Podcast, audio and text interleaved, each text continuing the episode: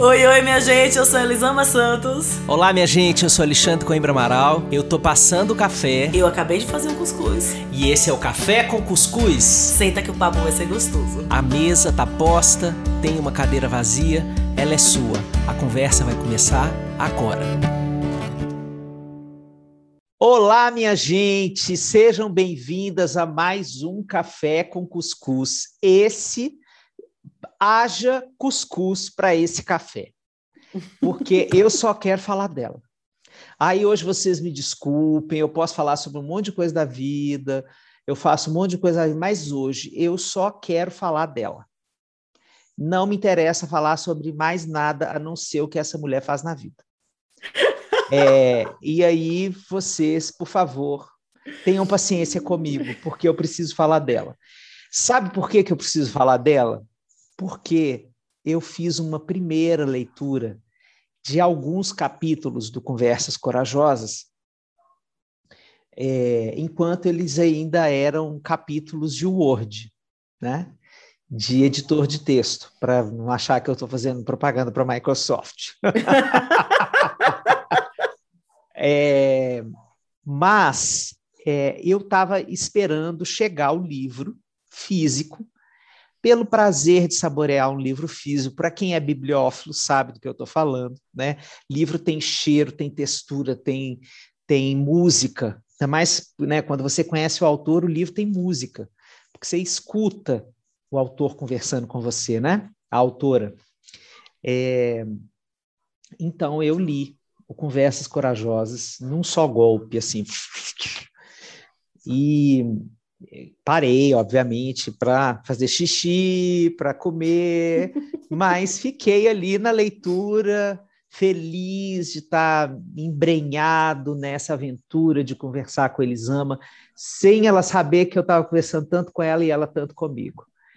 É, não precisei de um pingo de coragem para conversar com ela, porque poder, esse livro poderia se chamar Conversas Prazerosas porque é um prazer conversar com ela durante essa leitura.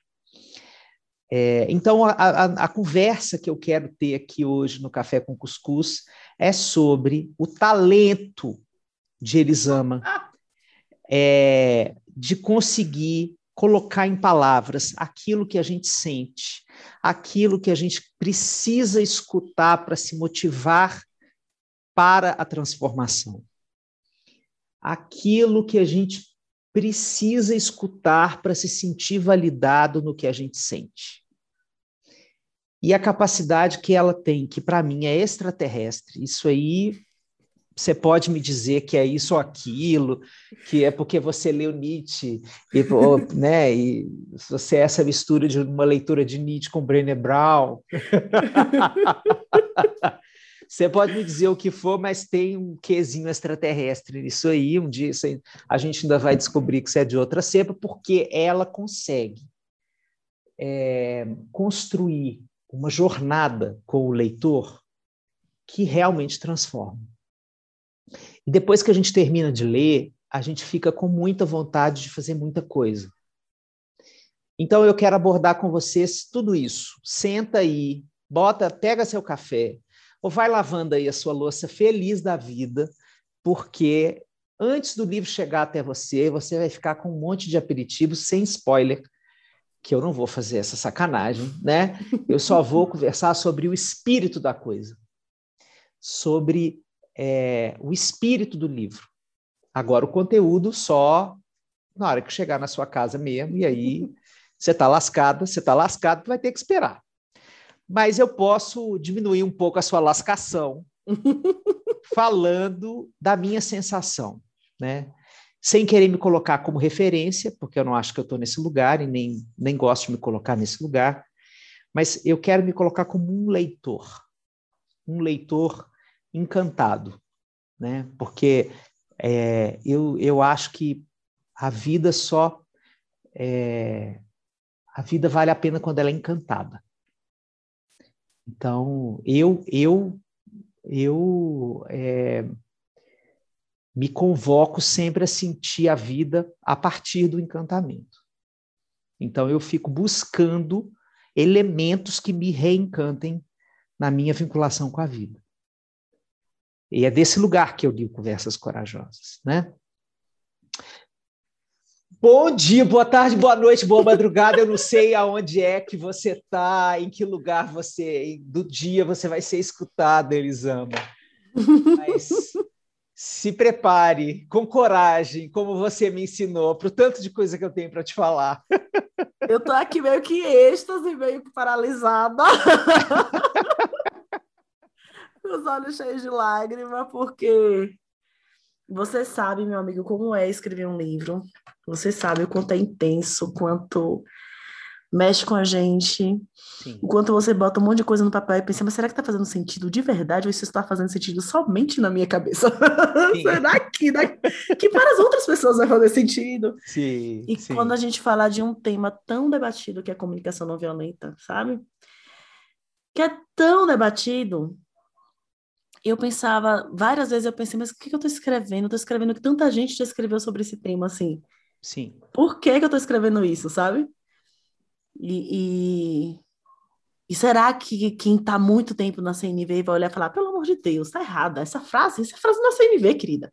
Esse exemplo que você deu não é CNV, sabe? Essas, essas vozes que falam na nossa cabeça. E te ouvir tá sendo um quentinho no coração, assim, porque o livro só vai chegar na mão das pessoas em julho. E eu tô assim, pelo amor de Deus, não faz isso comigo que eu aguento esse tempo todo Pronto, então, primeira coisa, me abraça, deixa eu te abraçar e vamos conversar é, para é, assim, começar, minha gente. É, Gabi de Pretas diz o seguinte sobre o livro. O livro Conversas Corajosas desperta em nós a capacidade de criar laços verdadeiros com nós mesmos, nos ouvindo, reconhecendo e respeitando as nossas vulnerabilidades e quebrando alguns ciclos que nos aprisionam. O livro nos ensina a ser inteiros, não perfeitos, mas inteiros, identificando as nossas qualidades e abraçando as nossas imperfeições. Isso é o que a Gabi de Pretas diz sobre Conversas Corajosas, só para vocês verem quem é que está me acompanhando nessa impressão, né? assim, se você não sabe quem é Gabi de Preto, você precisa hum, saber rápido. Vai lá e bota a lupinha do Instagram para você ver quem é essa moça. E Joyce Bert, que é um, uma moça que acha que veio no mundo para ser arquiteto, pobrezinha. Ela acha que ela, que ela veio é. para ser arquiteto. Né? Mas a Joyce diz o seguinte, no prefácio, um prefácio lindo, extenso. Eu chorei. Afe Maria.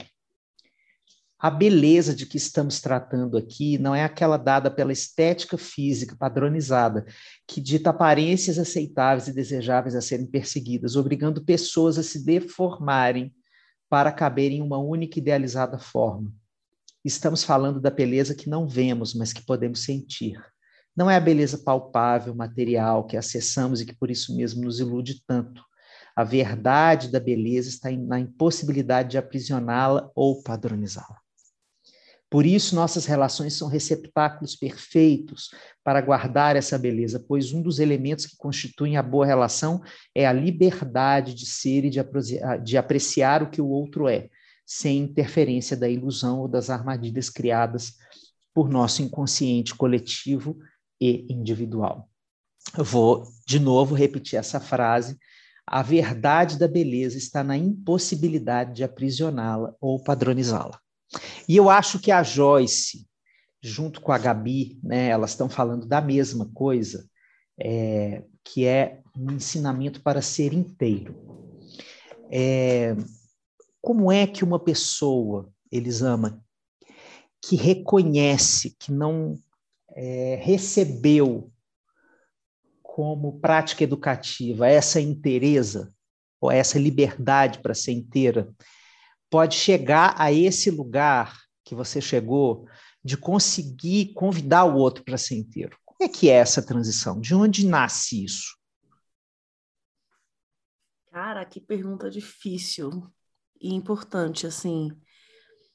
Eu eu acho que a, chave para toda a transformação na minha vida nesse sentido foi entender que tá tudo bem, tem um monte de, de caca dentro de mim. tá cheio de merda, tá tudo bem. É, tem um monte de parafuso faltando, sabe? De imperfeição, entre aspas, porque eu acho que o que mais dificulta os nossos relacionamentos de uma forma geral é essa ilusão de que a gente é bom, somente. E eu acho que quando eu comecei a, a parar de acreditar que cada defeito meu ele diminuía o meu valor, era um, um ponto que se somava para eu perder a carteira é, de pessoa legal, eu eu aprendi a aceitar cada lado meu e a cuidar dele, a lidar com ele, sabe? E aceitar que eu ainda não conheço todos os lados, que vai ter muita coisa que eu ainda vou conhecer ao longo da vida.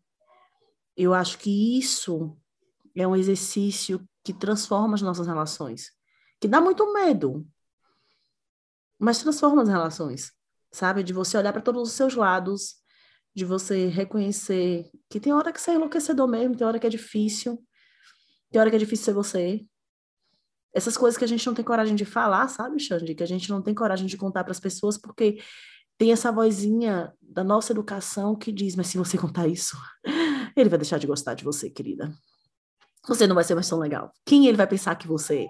Acho que é uma das coisas que eu mais escutei na minha infância era: mas o que, que é que vão pensar de você? O que é que vão pensar da gente? O que é que vão pensar da família? Né? É, eu lembro que a minha mãe falava assim, era muito engraçado. Ela falou assim: põe uma calcinha nova. Acho que várias pessoas contam essas, essas histórias, né? Põe uma calcinha nova que passa mal, vai para o médico, vai para o hospital. Isso. O que é que ele vai pensar de você com a calcinha furada? Olha, a, a versão da cueca é idêntica. É idêntica, né? e é isso, assim, ele vai pensar que eu tenho cueca furada, eu tenho calcinha furada, mãe, que todo mundo tem, porque ele deve ter no armário dele também tem uma furadinha por aí, inclusive elas normalmente são as mais confortáveis, sabe assim? Exatamente, aquela que é difícil desapegar, inclusive. Putz, já tá toda folosada, assim, para quem não sabe, folosado na linguagem baiana é folgada, né? Então, assim, é isso, eu acho que a gente foi educado para não ser normal. A gente foi educado para querer ser extraordinário, a gente foi educado para querer estar tá acima, a gente foi educado para mostrar seu lado bonito, sabe? E é tão poderoso olhar para os lados não tão bonitos assim e entender que eles não destroem a beleza do lado bonito. Sabe? Eu acho que essa foi a grande esse é o grande aprendizado da minha vida. Entender que nenhuma das minhas feiuras diminui a minha beleza. Você sabe o que, que eu acho de verdade? Depois, assim, eu, eu fiquei com essa, essa percepção depois de terminar o livro. Hum. É, que o título é muito autorreferente, porque a conversa mais corajosa que você precisou ter com você antes de poder escrever esse livro em primeira pessoa, é, porque eu sei que você é uma pessoa que se preza pela, pelo desejo da coerência. É, essa foi a conversa corajosa, assim. É, eu não preciso mais pedir desculpa por ser quem eu sou, né? É, e essa revolução que você fez consigo, é, ela é impactante. Ela é impactante porque você é, tem uma, uma identidade que se coloca no mundo é, em transformação. Eu acho que a maior coragem é você se colocar como, é, eu costumo dizer, um gerúndio. Assim, você não está acabada, você não você não está lapidada, você está em construção contínua. É, e geralmente o que as pessoas acham que deveria ser uma pessoa que se coloca com uma voz é, que se perfila na sociedade para dizer algo essa pessoa já tem que estar pronta, Sim. já tem que saber, né? É, eu acho que essa é a grande desconstrução que você faz. Porque você já apresenta uma trajetória importante, porque se, se você também tivesse ainda na, na, na página 2 da sua transformação, você não seria validado, né? Sim. Tem um monte de gente aí fazendo isso né? nessa nisso que o, o Bauman chama de, de cultura líquida, né? No minuto, eu li a orelha do, do do Marshall, eu já estou me intitulando facilitador de CNV, né? Sim. Eu fiz um cursinho de um final de semana, estou querendo ser educadora parental e conversar com as famílias, está cheio disso aí. É, mas na psicologia também, no meio dos coaches, Ave Maria, Deus é mais, né? É, mas então a gente tem sim um monte de gente é, se colocando com essa é, precocidade né, no mundo, antes de, antes de, se, de cair alguns mitos sobre si mesmo, né? Mas eu acho que você fez essa primeira camada muito importante da sua trajetória, mas você faz questão de se colocar em movimento. Por exemplo, os seus textos do Instagram falam muito disso, né? De como você se coloca é, em movimento, em transformação diante do outro.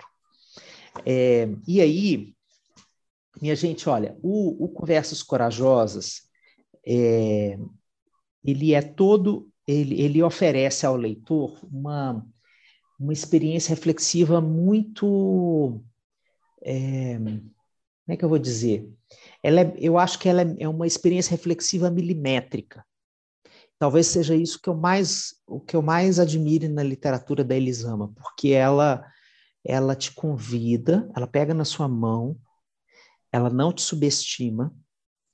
Tem duas coisas que a Elisama não vai fazer por você. Ela não vai te subestimar e não vai te infantilizar.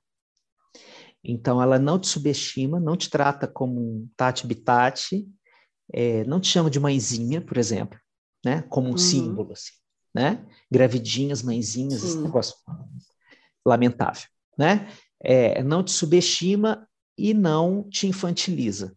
Então, ela te diz muitas vezes coisas muito fortes que você precisa escutar para você poder entender é, é, o limite da realidade da vida. Assim, em alguns momentos da leitura você percebe que ela coloca isso claramente. Vem a espada de Ares, assim. É o chifre, Ariana, é o chifre da Ariana na sua ilusão. Ela corta a sua ilusão com o chifre dela, assim, pá. É, então, eu acho que esse livro, Elisama, ele tem essa, essa virtude de oferecer uma, uma trajetória muito concisa, é, mas ele é, é dá para perceber que você escreveu ele de forma compactada, assim, que você não que você não parou de escrever.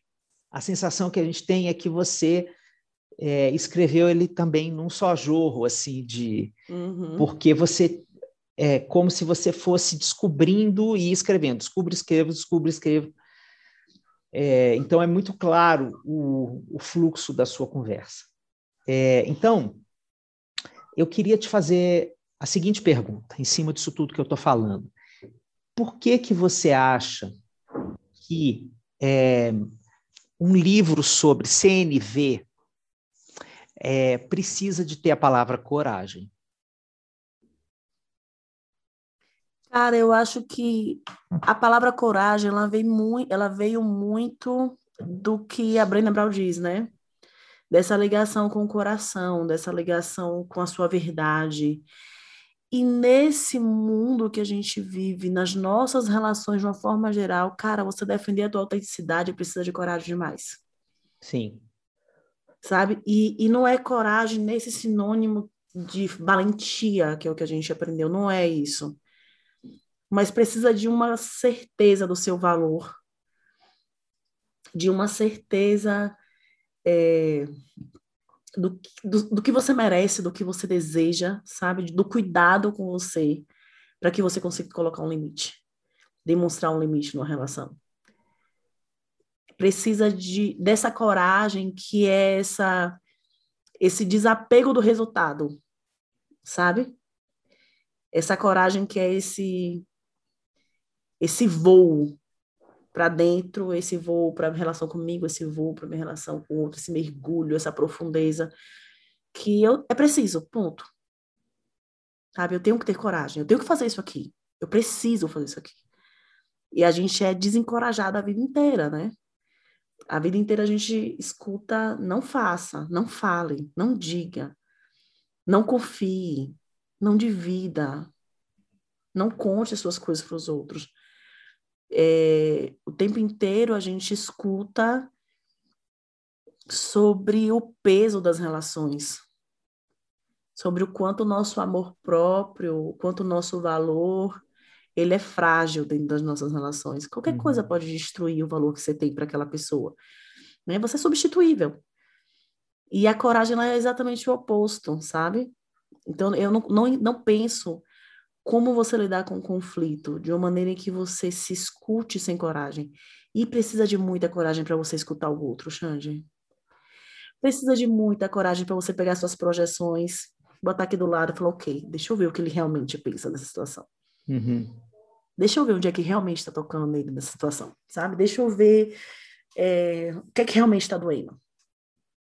Precisa de muita coragem para você ter uma conversa numa crise, num casamento, para você realmente ouvir o que, que o outro está sentindo e pensando sobre o que vocês estão vivendo. Sabe? Precisa dessa coragem. Porque a gente tem uma tendência de não querer saber, de querer esconder, porque não tem a coragem de olhar, porque tem muito medo do que vai acontecer e fica pegado na dúvida.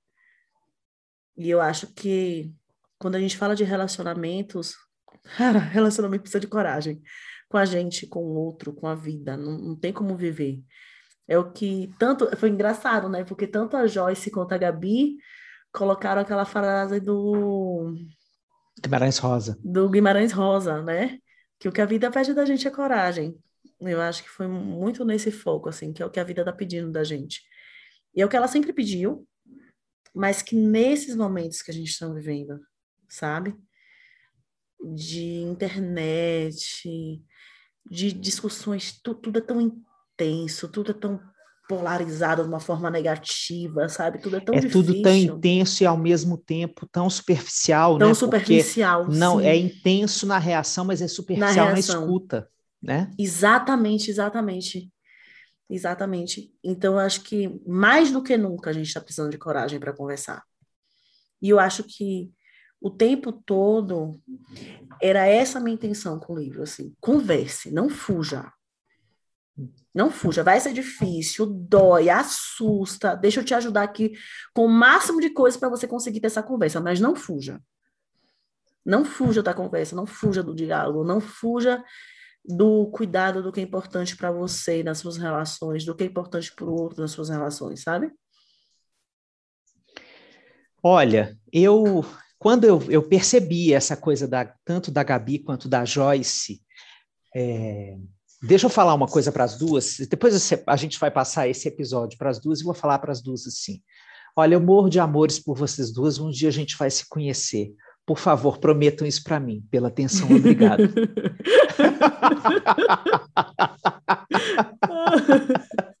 Pronto, fechei parênteses. Pronto, fechou parênteses.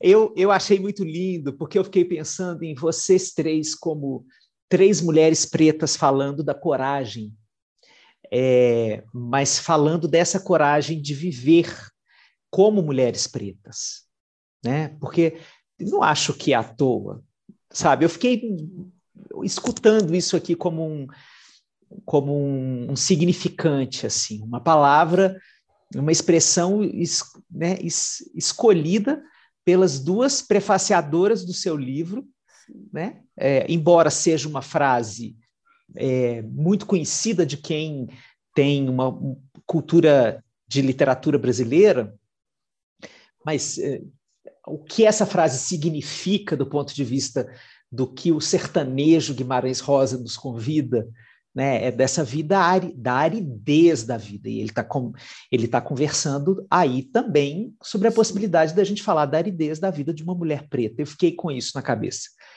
É, que coragem especial é essa? E é aí que eu quero chegar, porque é, eu não costumo ver essa palavra coragem na literatura sobre CNV. Eu não acho que essa é uma palavra.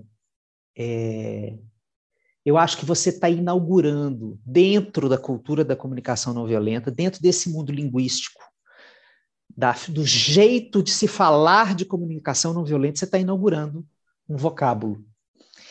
É, Você está criando uma, uma dimensão para a leitura da CNV. E acho que essa coragem tem a ver com a racialização que você propõe para esta discussão. Por exemplo, quando você vai dar exemplos é, de conversas difíceis, você traz a raça, você traz a história uhum. com a Helena, né? É, que, que da, das, né, das falas racistas sobre a Helena, bebezinha e tal.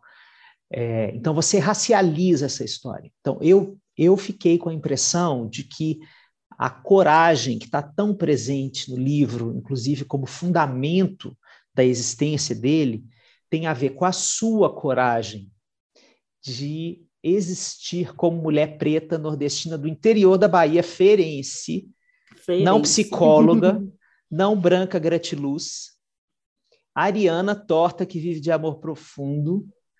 Essa coragem, eu estou falando, eu, eu sinto essa coragem quando eu leio esse livro. É, e acho essa coragem muito bem-vinda para o mundo da CNV, né? É, eu não pertenço ao mundo da CNV, mas pertenço ao mundo humanista, que é de onde a CNV saiu. Sim, né? A minha primeira formação clínica foi em Carl Rogers, em abordagem centrada na pessoa. Então, eu conheço muito profundamente a teoria que deu, o, o filme que deu origem à série. Assim, né? É, e acho maravilhosa toda a, a, a expansão que Marshall deu para essa teoria, a sedimentação, a forma como ele construiu, é tudo maravilhoso. Agora, eu acho mesmo que é uma teoria que foi apropriada pela branquitude. E eu acho que a sua função nesse mundo é uma função importantíssima. Se colocar como uma referência de mulher preta falando CNV. Sabe, mulher preta racializada, não gratiluz, Sim. né? Sim. Sim, é, a mulher negra no Brasil. A, sim, a mulher negra. Assim, quando eu descobri, escolhi o nome do livro, eu fui pesquisar, né, se já tinha o nome do livro. Eu descobri um perfil que é de uma pessoa até conhecida da CNV, o Sven, que é Diálogos Corajosos. Eu já, já eu fui pesquisar quando já tinha decidido o nome do livro para ver se tinha algum livro com o mesmo tom, é, com o mesmo nome, mas não tinha.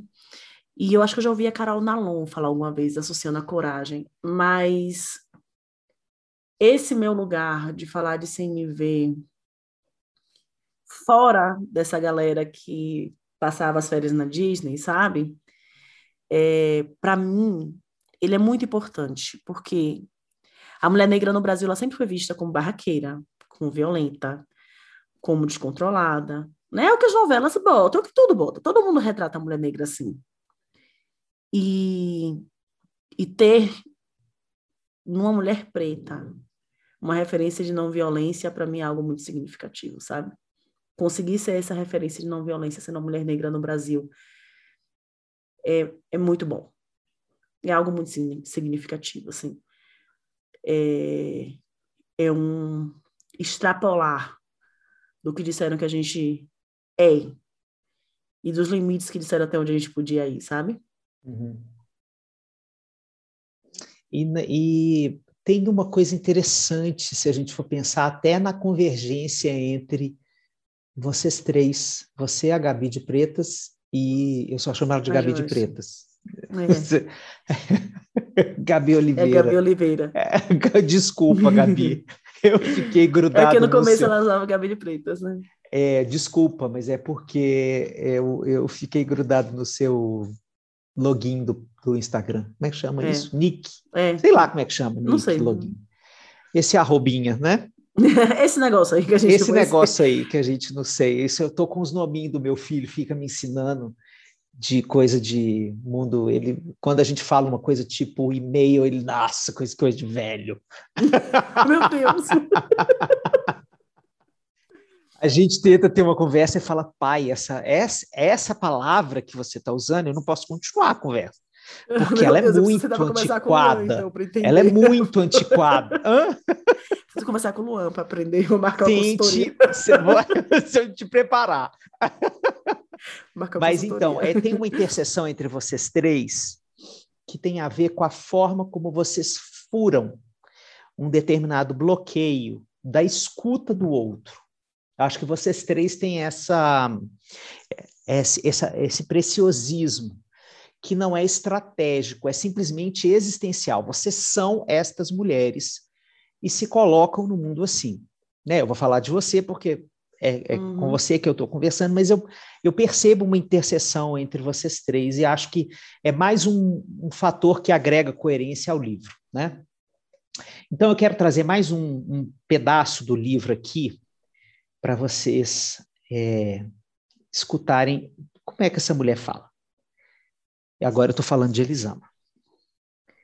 É... Peraí.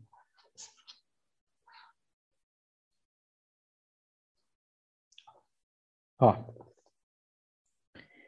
Nenhum de nós nasceu duvidando do próprio valor. Nenhum ser humano nasceu com medo de chorar demais e perder o amor do adulto que lhe cuidava. Ao nascermos, simplesmente sabemos que somos maravilhosos como somos. O conceito de bondade não está fora, mas dentro de nós. Não exclui pedaços nossos, mas acolhe todos. Contudo, conforme vamos crescendo, os adultos próximos nos mostram que esse amor não é tão garantido assim. Que a bondade não está em acolhermos todos os nossos lados, mas em mostrar para o outro apenas os pedaços que ele quer ver. Papai não gosta de mim quando sinto raiva, aprendo a engolir a raiva e a mentir sobre a sua existência. Mamãe me diz que reclamo demais e isso a deixa triste. Aprendo a reclamar mentalmente enquanto sustento um sorriso no rosto. Ou reclamo e me considero alguém muito ruim por agir assim. De repente, alguns pedaços nossos parecem equivocados demais, falhos demais, ruim ruins demais.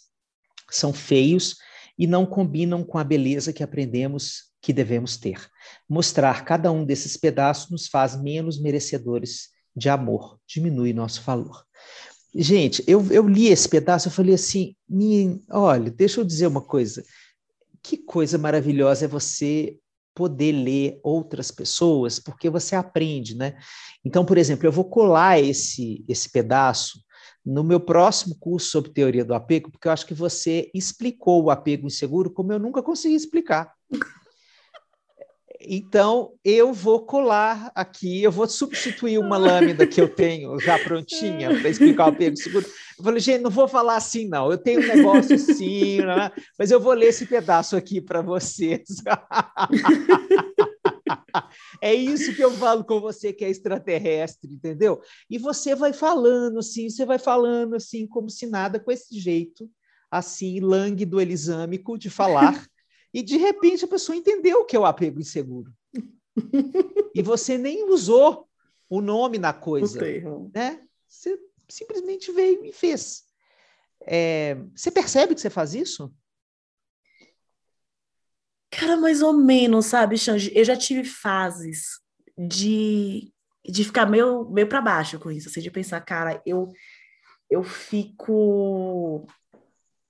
Eu uso pouco, eu leio tanto, eu estudo tanto, e eu não fico falando, ah, não, por que tal livro, não sei quem, fala não sei o quê, por que o Bowlby, por que eu não sei quem, por que eu não sei quem?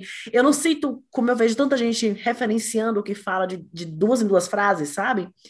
E eu fico, meu Deus, mas eu, eu, eu leio tanto, cara, eu leio tanto livro assim, cabeção, sabe? Por que que eu não... Já me perguntei muito isso. Até que eu entendi que esse é o meu lugar, é de fazer essa tradução, é mesmo, sem dizer para a pessoa que ela, ela tem que saber o que, que interessa o nome. É engraçado quando eu dou palestra sobre emoções e alguém pergunta assim, mas qual a diferença de sentimento e emoção? Eu falo, qual a importância de você saber disso? Por que você quer decorar o conceito? Me, me, me ajuda a entender por que você quer decorar esse conceito.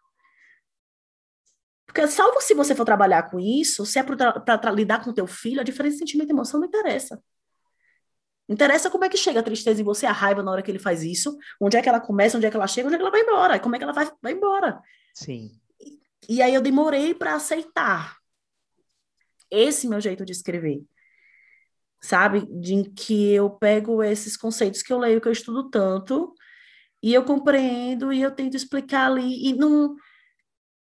E eu não coloco o nome do que, que eu estou explicando, porque existe também uma insegurança muito grande em mim de falar, não, mas se eu disser que isso veio de tal pessoa, eu tenho que explicar o conceito exatamente como é, e, sabe? Dá um, uma ansiedade que eu não que eu prefiro não viver na minha escrita, sabe? Eu prefiro que ela fique mais livre e que eu possa juntar esses conceitos que eu estudo tanto para fazer a pessoa falar assim, poxa, entende? Olha como é que, que foi com você. Olha como é que foi. Foi assim que aconteceu, sabe? É, eu, eu acho que tem, tem uma coisa assim muito clara. Você não você não passou é, pela, por exemplo, eu acho muito diferente desde que eu que eu comecei a dar aulas, já tem 20 anos, então assim já estou muito tingido por essa percepção. Mas é, eu acho muito diferente ler para consumo próprio e ler para dar aula. Quando você tem que ler para explicar um conceito, você precisa se apropriar daquele conceito Sim. de uma outra maneira. A sua leitura, ela é uma leitura que se que se propõe a ser uma nutrição para os seus olhos sobre o mundo. Assim, na hora que você lê o que, o que quer que seja, é, você está nutrindo o seu olhar para a vida e, e, e, com a confiança de que aquela nutrição em algum momento vai gerar uma coisa, né? Sim. Aquela mais aquela mais aquela outra vai fazer um um, um bem bolado aí, bem bolado, falando baianamente. Na Bahia a gente diria que é um, um cozido. Ai, que saudade de comer cozido. Elisama, você promete um dia a gente poder comer o cozido? Amigo, minha mãe me fez parar no mercado hoje, na hora que eu saí do, do médico com ela, para fazer um cozido, porque é a comida preferida de Miguel e de Helena. Então, vou fazer um dia para você chamar você para almoçar quando, assim, Ave quando for possível. Gente, cozido. Vocês... Ó, quem não é da Bahia não sabe o que é isso. Não sabe o que é cozido. A Helena me perguntou, mãe, por que, que chama de cozido? Eu, e filha, que pergunta difícil. é porque não é frito. Eu vi sua filha, acho que tem tanta coisa junto que é difícil escolher um nome. E botaram um cozido. Exatamente. Um Mas eu acho que você faz um cozido gostoso com as palavras, com os conceitos, com as ideias, com as reflexões, entendeu? É, e o que eu acho mais belo dessa, dessa é, integração, que eu acho que a palavra é essa, você não está preocupada com a, com a erudição, você está preocupada com a integração do conceito. E como boa ariana, eu acho que você também está preocupada com, prag, com o pragmatismo, assim, se ele vai servir, no final das contas, a uma a, uma, a um propósito educativo, a um propósito comunicacional, a um, um propósito para melhorar a qualidade de vida das pessoas. Mas eu acho que na hora que você faz essa integração, a coisa mais linda que eu vejo é que você não hierarquiza os saberes. Então, se você for ver aqui, ó, a referência bibliográfica do livro de Elisama, uma pessoa mais acadêmica vai é, infartar. É, infartar, infartar, porque ela mistura na mesma referência bibliográfica é, Bowlby em cima de Brené Brown, logo em cima. assim, né? E depois, mais lá embaixo, tem o Freud, e logo depois do Freud tem a Lori Gottlieb, que é essa autora best-seller que, que escreveu um livro delicioso, inclusive, recomendo. Talvez você deva conversar com alguém. então, é, esta mulher é muito corajosa, porque. É...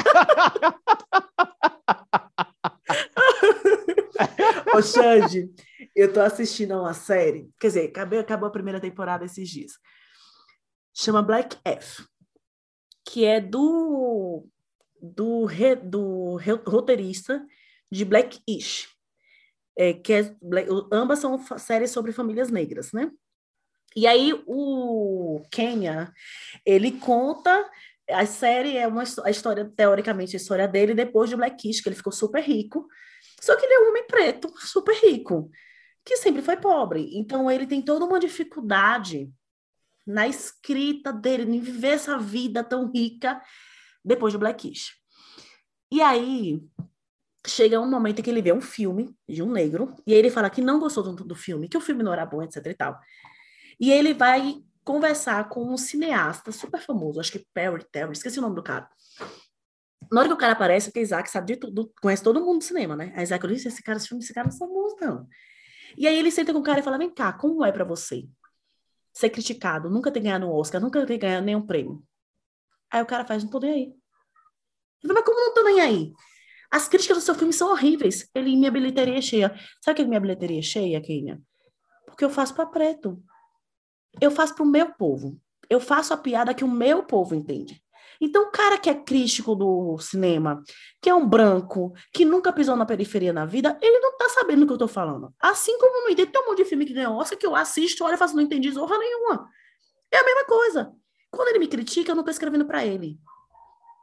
Aí quem faz, não, mas como é que você consegue fazer isso? E aí ele pergunta para Kenny assim, por que, que você não quer, aceito, quer ser aceito pelos brancos que não tomei para você? Por que você não quer participar deles? Por que, que você vai, vai servir um Oscar para você? Você não ganhou o Grêmio, você ganhou um monte de coisa não ganhou o Grêmio. Por que, que você não ganhou o Grêmio? E aí essa pergunta ficou ressoando em mim, assim, sabe? Desse lugar de, mas eu não sou da academia, por que, que eu quero tanto ser aceita por quem está na academia? Sabe, assim, porque às vezes quando eu escrevo, eu penso, nossa, mas eu tenho que botar referência. Não, mas essa referência não serve, tem que ser outra referência. Mas por quê? Se não é para esse público que eu estou conversando, sabe? Uhum. Se não é para essas pessoas que eu estou falando. Pode uhum. ser, pode ser também. Mas não é um público geral do que eu estou falando. Então, por que eu ainda quero pertencer assim? Você não vai falar com todo mundo. Eu acho que o Conversas foi a minha escrita mais madura. Tenho certeza sabe? disso. Tenho foi a minha escrita disso. mais madura. E foi uma escrita que foi muito desse lugar. Eu sei agora com o que eu estou falando. Assim, eu sei com o que eu estou falando. Eu sei o que eu quero falar. Eu, eu tomei gente, mais. Por favor, escutem tá? isso. Olha, se a gente pode pensar num momento terapêutico para você com café com cuscuz, escute isso. Olha que coisa mais preciosa. Desculpa, eu fiz white interrupting, comment interrupting. Mas eu, olha isso, desculpa, eu acho que foi corte lacaniano que eu fiz aqui. Porque, é gente, permitido. Olha, gente, olha que coisa mais linda que Elisame está falando. Depois de caminhar um monte, de testar vários formatos para a escrita, para os diálogos, para os encontros, para os posicionamentos dela, ela entendeu qual o lugar dela no mundo. Gente, isso é de uma beleza. Isso é de uma beleza, porque essa é a pergunta que não quer calar. Quando, quando os adultos fazem aquela pergunta horrorosa: o que você vai ser quando crescer? Como se a criança não fosse nada. Não fosse nada naquele momento. naquele momento, tem um. Eu escrevi uma coluna é, sobre isso lá na, no Lunetas, é, mas há um tempo atrás, uns anos aí atrás. Mas quando eles fazem essa pergunta, a gente acha que está respondendo essa pergunta com uma escolha no, no, Enem, no vestibular. E não é isso que a gente está respondendo, quando responde.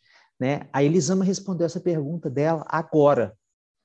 Entende? Depois de ter feito a faculdade, depois de ter saído da faculdade, depois largado de ter... a faculdade. Largado... largado o trabalho que a faculdade deu. Isso, largado a identidade que a faculdade deu, né? Ter, ter construído um lugar sem lugar, né? Porque Sim. Eh, o que que você é? Hoje você é Elisama, mas quando você estava aí transicionando da advogada para Elisama Santos, que fala de tudo eu e, e reolhar, aquele negócio devia devem ter achado Nossa senhora, escutei, escutei tanto. Sim. Não é? Só não escutei mais que eu sou Ariana. Você sabe assim, não, Elisama tem um limite, você não pode falar muito, não, né? assim. Tem um limite. Elisama quando bota coisa na cabeça, então assim, não adianta falar com você, mas se tu sabe que não adianta, tá falando por quê? Aí os papos não duravam muito, não, entendeu? Sim. toda uma história ariana criada aí de não aperta, não aperta a mente da pessoa. Então não apertaram muito, não. Então, então é disso, assim. Eu queria te parabenizar, minha amiga, porque eu acho que é, esse livro realmente te coloca é, explícita, assim. É um nude da sua alma, entendeu? Esse livro coloca assim a maturidade da sua trajetória assim muito muito tranquilamente para quem te lê.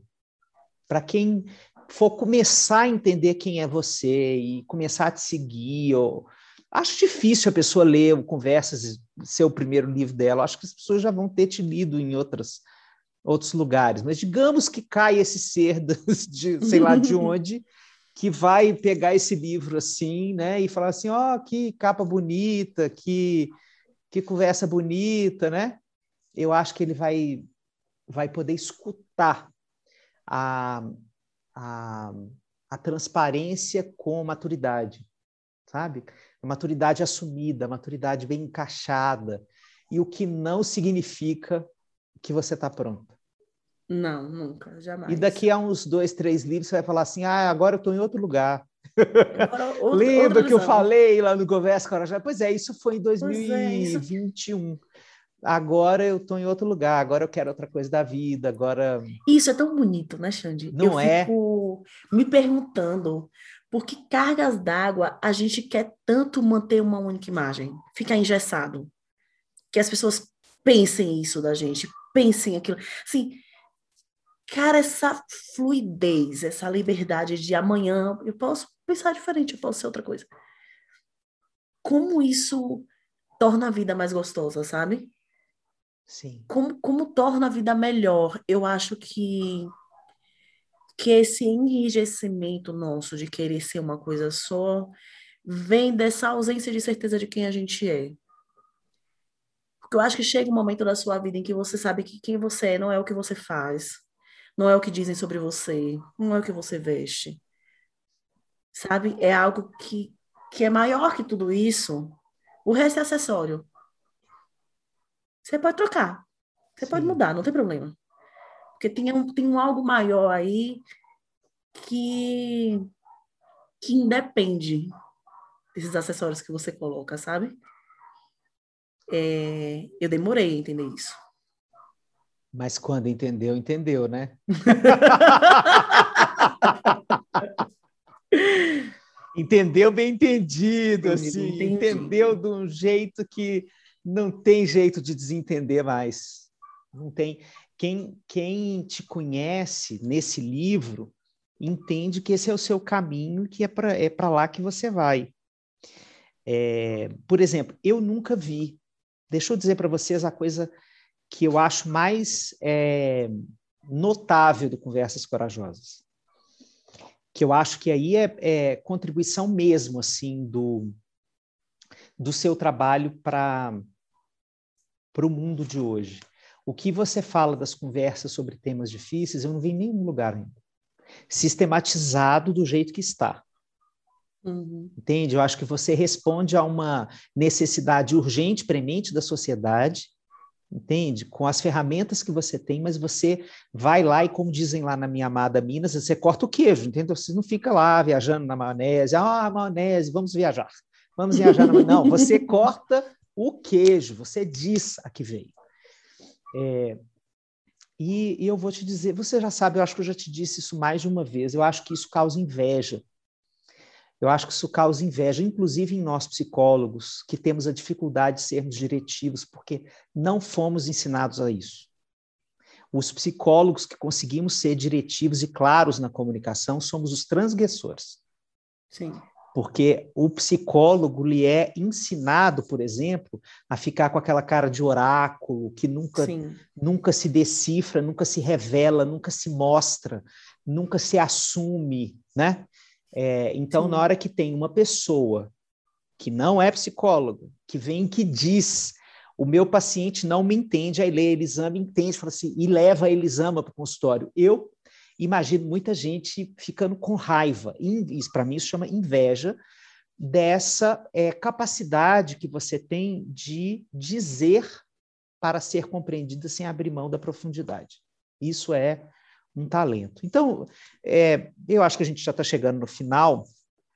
É, eu queria te escutar sobre o que, que você está sentindo. Ai, eu tô. não consigo organizar os sentimentos nesse momento para dizer algo. São eu sentimentos tô... ou emoções, Elisama? Ah, são sentimentos ou emoções. Cara, eu, ai, eu tô empolgada, eu tô tranquila. É, é, é, é massa você ter sensações tão que a gente sempre classificou como opostas, convivendo tão bem dentro de si, né? Quando você entende que você não tem que escolher. A tranqu... Tô tranquila com o que a gente me falou, assim, acalmou coisas em mim, ou eu tô ansiosa para as pessoas verem empolgadas? Não, todas as duas coisas. E eu acho que é isso, eu tô empolgada, tô com muita vontade de ver o livro na mão das pessoas. Eu realmente acredito que ele pode ajudar as pessoas a melhorarem a comunicação delas. Sabe? Eu realmente acredito que a gente pode ouvir melhor e falar melhor depois da leitura do livro. É, eu acho que muita gente falava comigo assim, ah, Lisa, uma comunicação não violenta, ah, eu acho muito rebuscado, acho muito difícil, acho muito gratiluz. E, e o macho não era gratiluz. O macho era um cara, um cara de bravo da porra, assim, sabe? Ele não era essa pessoa fofa, não era mesmo. Mas, enfim, e eu acho que eu consegui colocar isso no livro. Então, te escutar agora deu uma acalmada que faz sentido, sabe? Faz sentido não, não só para mim, não só para mim. É, eu tenho certeza que foi como eu falei, meu livro, que a minha escrita amadureceu muito, a forma de escrever, eu, eu me encontrei, sabe? Eu descobri como eu queria me comunicar de um lugar de muita segurança. Que eu acho que não teve nos dois, dois livros, que são muito bons. Mas esse lugar, agora, ele é, ele é ele foi diferente, sabe, da escrita desse livro. E e você também percebeu na hora que você, nas coisas que você me falou, então deu uma acalmada no coração, assim. Ai, sabe? que bom, minha que amiga, que bom, é muito merecido, sentido. sabe? É muito merecido, porque eu que te acompanho desde os primórdios até hoje em dia.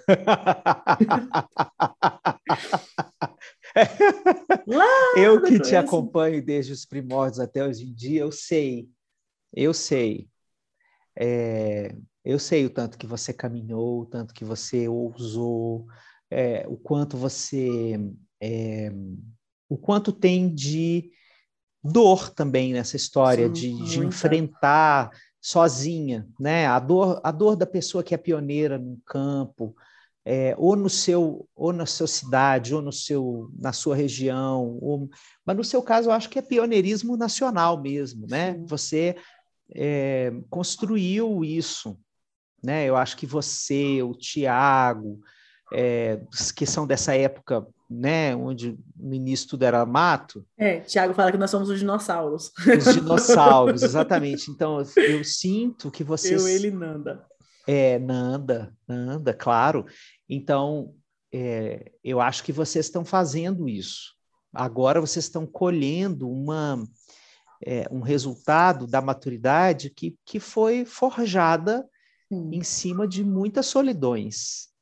muitas. muitas É, e, e eu acho que a vida devolver essas solidões em forma de tanta companhia, de tantos leitores, de tantos seguidores, de tanta, sabe? É, é, é, é um final dessa jornada, que não é um final, mas é um Uhum. final de um ciclo, é muito bonito de se ver, é muito esperançoso para mim que, que assisto isso dessa forma é- é- e me conecto tanto com a esperança, você sabe disso, que eu sou um esperançoso Uhum. incansável, assim, irritantemente esperançoso. Então, eu acho que é uma, é uma trajetória muito esperançosa. Assim. As pessoas conseguem se conectar com isso e, e isso é uma marca que fica. Então, parabéns pelo Conversas Corajosas, parabéns por, por essa trajetória amadurecida e entregue ao mundo na forma desse livro. Eu espero, gente, de coração, que vocês tenham é, escutado esse episódio, não só é, do lado de nossa, como eu preciso ler esse livro, mas entender que a trajetória de Elisama também pode ser tão inspiradora quanto o que ela entrega de conteúdo. Eu me inspiro muito pela trajetória dela. É, eu acho que é um, é um dos é um dos, dos presentes que eu tenho, né, de acompanhar gente que tem esse tipo de história. É, e, e eu quero mais é ter gente assim por perto.